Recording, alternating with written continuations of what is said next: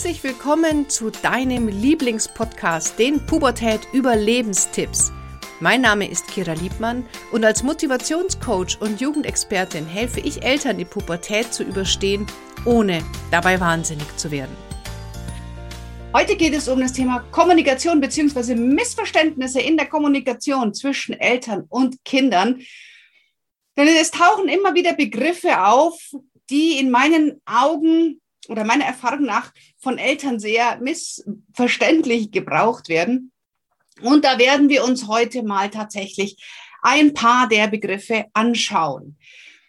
Es ist ja generell so, dass in der Teenager-Elternkommunikation die ein oder andere Falle liegt, ähm, was den Tonfall angeht, was die Art angeht. Denn wenn wir uns Kommunikation generell mal anschauen, es gibt, wenn du das Kommunikationsmodell von Schulz von Thun kennst mit den vier Ohren, es gibt vier Möglichkeiten, wie wir Menschen eine Botschaft ähm, verstehen und wie wir sie senden. Und Schulz, Friedemann Schulz von Thun hat dort vier verschiedene Möglichkeiten der, ja, wie ich eine Botschaft verstehe, aufgeschrieben. Das eine ist die Inhaltsebene. Einfach nur der sachliche Inhalt. Die Art und Weise, wie zum Beispiel sehr oft Männer kommunizieren. Dann gibt es die Selbstoffenbarungsebene, also was, was ich von mir preisgebe in dieser Information. Dann gibt es die Beziehungsebene oder das Beziehungsohr, auf dem man es hören kann. Das heißt, da geht es darum, was ich vermeintlich dir oder unserer Beziehung damit aussagen möchte. Und es gibt die vierte Ebene, das Appell. Und egal wie du es meinst, dein Gegenüber hat immer vier Möglichkeiten, auf diese Botschaft zu reagieren. Und da sind einfach Missverständnisse vorprogrammiert.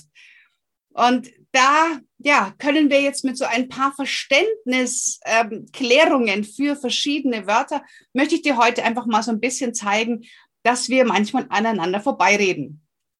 Also ein großes Beispiel ist, dass sehr, sehr oft Eltern zu mir im Erstgespräch sagen, Kira, wir haben Folgendes vereinbart, Punkt, Punkt, Punkt, Punkt, Punkt, und mein Kind hält sich nicht dran. Kira, wir treffen ständig Vereinbarungen, mein Kind hält sich nicht dran. Wir haben erst letztens vereinbart und mein Kind macht nicht. Also dieses, es kommt immer wieder, wir haben etwas vereinbart und mein Kind macht es nicht. Jetzt lass uns doch mal in die Begriffsdefinition von Vereinbarung gehen. Eine Vereinbarung heißt, dass beide Kommunikationsparteien, Vertragsparteien in Anführungsstrichen, auf Augenhöhe sind. Dass beide sagen können, okay, das will ich, das will ich nicht, hier lege ich ein Veto ein, es wird gemeinsam besprochen und am Ende stimmen beide gleichberechtigt dieser Vereinbarung zu. Das ist eine Vereinbarung. Wie sieht denn eine Vereinbarung in Familien oft aus? Eltern gehen zu den Kindern und sagen, okay, ab morgen ist das, das, das, das. Ist okay? Ja, gut, passt, vereinbart. Das ist keine Vereinbarung. Das heißt, wir erwarten, wir machen Anweisungen statt Vereinbarungen und erwarten von dem Kind Gehorsam. Das heißt, das, was in deinen Augen eine Vereinbarung ist, ist, dass du eine Anweisung gibst und dein Kind hat zu gehorchen. Und jetzt gucken wir nochmal an, wo in diesem Ganzen die Augenhöhe ist. Und der Wunsch der Teenager, dass man hier sich irgendwo auf Augenhöhe begegnet. Hm. Nicht so wirklich vorhanden, oder? Sehe ich ganz genauso. Und deswegen, wenn du mit deinem Kind wirklich eine Vereinbarung triffst, dann sollte es auch eine Vereinbarung sein. Das heißt, dein Kind wird genauso ins Boot geholt, dein Kind darf genauso bestimmen oder äh, Vorschläge machen. Die Meinung deines Kindes ist genauso viel wert und ihr arbeitet gemeinsam eine für alle Seiten gültige Vereinbarung, die genauso für die Eltern auch gelten, inklusive der Konsequenzen fürs Kind und für die Eltern.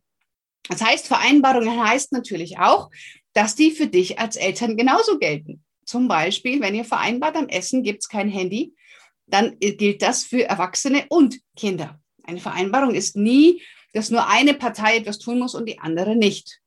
Okay? Also, Vereinbarung versus Gehorsam. Und meistens fordern die Eltern Gehorsam, funktioniert bei Kindern schon weniger und in der Pubertät passiert noch weniger. Also verlange keinen Gehorsam, sondern triff wirklich tatsächliche Vereinbarungen. Ein anderes Wort, was auch immer wieder missbräuchlich verwendet wird, ähm, nicht missbräuchlich, missverstanden wird, so rum ist es richtig, das ist das Wort Vertrauen.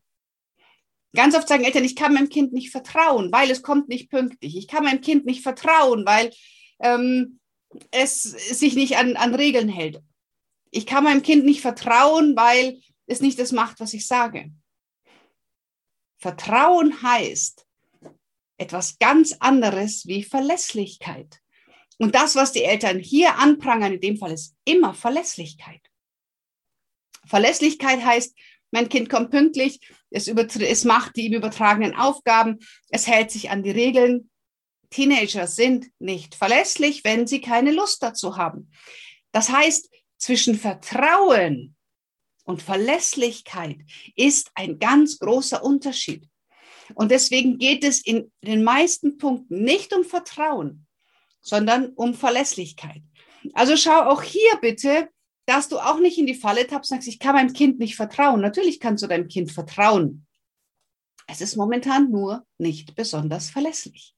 Und das ist ein ganz, ganz großer Unterschied. Also Vertrauen versus Verlässlichkeit. Wo es auch noch ein der Kommunikationsmissverständnis gibt, ist in der Bezeichnung aber.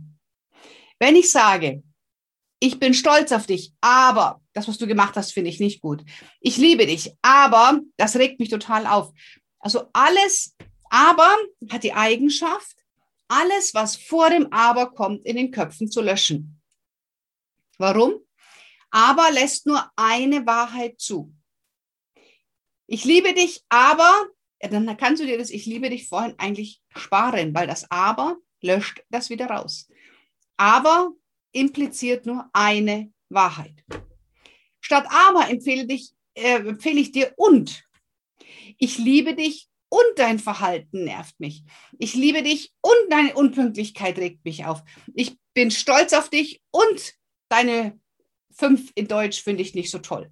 Also ersetze aber durch und.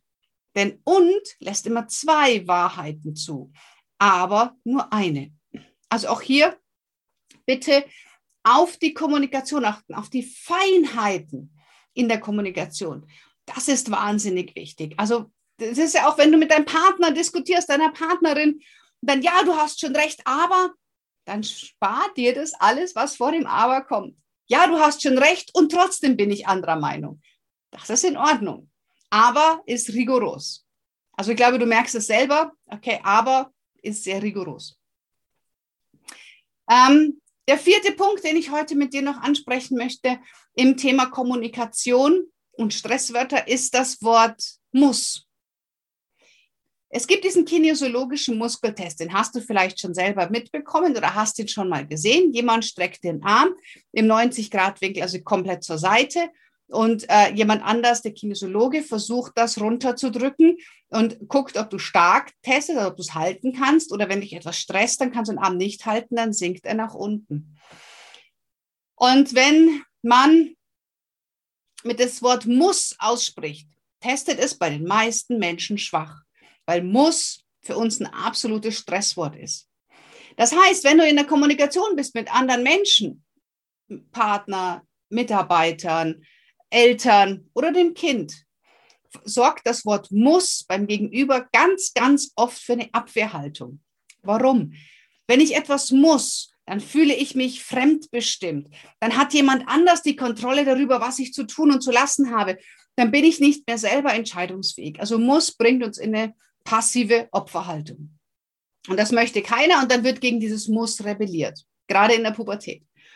Deswegen wäre es gut, wenn du das Muss weglässt. Man kann ganz viele auch in der Eigenkommunikation, also wie du mit dir selber sprichst. Oh, ich muss heute noch einkaufen. Ich muss noch die Steuer machen. Ich muss heute noch Rechnungen schreiben. Das zieht dich doch energetisch komplett runter. Ja, warum gibst du dir denn ständig selber Ohrfeigen? Sondern eher wirklich sagen, okay, ich schreibe heute noch Rechnungen, ich mache heute die Buchhaltung, ich gehe jetzt einkaufen. Du musst ja dabei nicht freudestrahlend tanzen, aber mach dich nicht selber fertig, indem du immer wieder ich muss sagst. Und so ist auch zu den Kindern, du musst noch Hausaufgaben machen, du musst dein Zimmer aufräumen, du musst, du musst, du musst. Irgendwann sagen die Jugendlichen, ich muss gar nichts und sprengen die Ketten und machen überhaupt nichts mehr. Also, überprüf dich selber, wie oft verwendest du deinem Kind gegenüber das Wort muss. Und wenn du kannst, streichst, weil dein Kind muss erstmal gar nichts. Es sollte, aber es muss nichts. Also auch hier bitte auf, die, auf das passende Wording achten, um dann hier auch wieder Kommunikationsfallen zu umgehen, beziehungsweise negative Reaktionen einfach nur aufgrund der falschen Wortwahl. Da geht es gar nicht um den Inhalt, sondern einfach um die falsche Wortwahl. Und das fünfte, worüber ich heute gern mit dir noch sprechen möchte, ist, ähm, das kennst du wahrscheinlich schon, wenn du meinen Podcast kennst, dass Eltern oft sagen, mein Kind ist unmotiviert. Mein Kind hat keine Motivation. Und auch hier gibt es einen ganz großen Unterschied zwischen Motivation und Willenskraft. Intrinsisch motiviert ist all das, was aus einem selber herauskommt, was man selber gerne macht, wofür man selber brennt. Das heißt, alles, was man motiviert macht, gibt der Energie. Da gibt es auch schon eine andere Podcast-Folge zum Thema Motivationslüge. Wenn du da mehr wissen möchtest, hör dir die bitte gerne an. So, also das gibt, das ist zum einen eben dieses Thema ich, äh, Motivation das gibt Energie. Und alles, was man aus Willenskraft macht, Ausdauer, Disziplin, Durchhaltevermögen, all das ist Willenskraft. Und Willenskraft verbraucht im Körper kontinuierlich Energie. Und dann kommen so vermeintliche Motivationstrainer und die wollen dann die Motivation trainieren. Meistens, in aller, allermeisten Fällen ist es allerdings die Willenskraft, weil man Motivation nur durch die Gedanken verändern kann. Also, ich habe eine Situation, dann habe ich in meinem Kopf eine Bewertung dieser Situation. Diese Bewertung löst ein Gefühl aus, dieses Gefühl eine Handlung, diese Handlung ein Ergebnis. Das Ergebnis verändert wiederum meine Bewertung beziehungsweise bestätigt diese Bewertung. Und jetzt versuchen wir dann ähm, mit, mit Willenskraft auf der Handlungsebene einzugreifen und zu sagen, mach das anders, ja, und du mach das und mach das. Das geht eine Zeit lang gut, ist aber immer Willenskrafttraining. Wenn ich Motiva Motivationstraining mache, das ist das, was ich zum Beispiel in den Schulen mache oder was ich in den Unternehmen äh, ganz, ganz viel mache. Entweder in den Vorträgen für die Mitarbeiter oder ähm, in Keynotes oder auch im Nachwuchskräftetraining, je nachdem, für was ich gebucht werde, ist ja mein Thema Motivation. Und da geht es darum, die Bewertung über eine Situation zu verändern. Und wenn ich eine andere Bewertung in meinem Kopf habe, dann kann ich auch motivierter werden. Also das heißt, das ganze Chaka Chaka und yes und streng dich an, das lässt einen nur irgendwann ausbrennen und ist komplette Willenskraft Trigger, Antraining, also Willenskraft Push. Aber wahre Motivation passiert nur durch die Veränderung der Bewertung in meinem Kopf. Wenn du dazu mehr wissen möchtest, ich halte Vorträge zum Thema der Motivationscoach. Und das mache ich in Unternehmen und äh, dort ja, geht es eben um das Thema Motivation und wie wir eben durch verschiedene Motivationsformen andere Menschen motivieren können, ohne eben daneben zu stehen und sagen, tschakka, tschakka, sondern nämlich durch mein Verhalten, durch mein Tun, durch meine Aussagen Menschen dazu bringe, Situationen anders zu bewerten und dadurch die intrinsische Motivation in sich selber zu finden. Wenn du da Interesse hast, sagst, hey, genau das ist die richtige Keynote, das ist genau der richtige Workshop oder Vortrag für meine Firma, dann schreib gern eine E-Mail an büro.kiraliebmann.de und dann schicken wir dir alle Informationen sehr, sehr gerne zu. So, dann lass uns doch mal zusammenfassen. Also, was haben wir jetzt für, sag ich mal, Kommunikationsmissverständnisse besprochen? Einmal ist es Vertrauen versus Verlässlichkeit, Vereinbarung versus Gehorsam und versus aber, müssen, streichen oder sollte ersetzen und Motivation versus Willenskraft. Und wenn du jetzt anfängst, diese Punkte zu, ja, in dein Leben zu integrieren, auf deine Kommunikation zu achten, dann wird es auch wesentlich einfacher werden, dann tatsächlich eine stressfreiere Kommunikation mit deinem Kind, deinem Partner, deinem Mitarbeiter, deinem Angestellten, deinem Chef, wem auch immer zu haben. Denn das sind Kommunikationsbasics. Okay. Also, und wie gesagt, wenn du ähm, eine Keynote, einen Vortrag, einen Workshop, irgendetwas in deiner Firma zum Thema Motivation brauchst, dann melde dich sehr, sehr gerne an büro.kiraliebmann.de und dann kriegst du alle Informationen zum Motivationscode. Also, ich wünsche dir eine wunderbare Zeit. Bis ganz bald, deine Kira.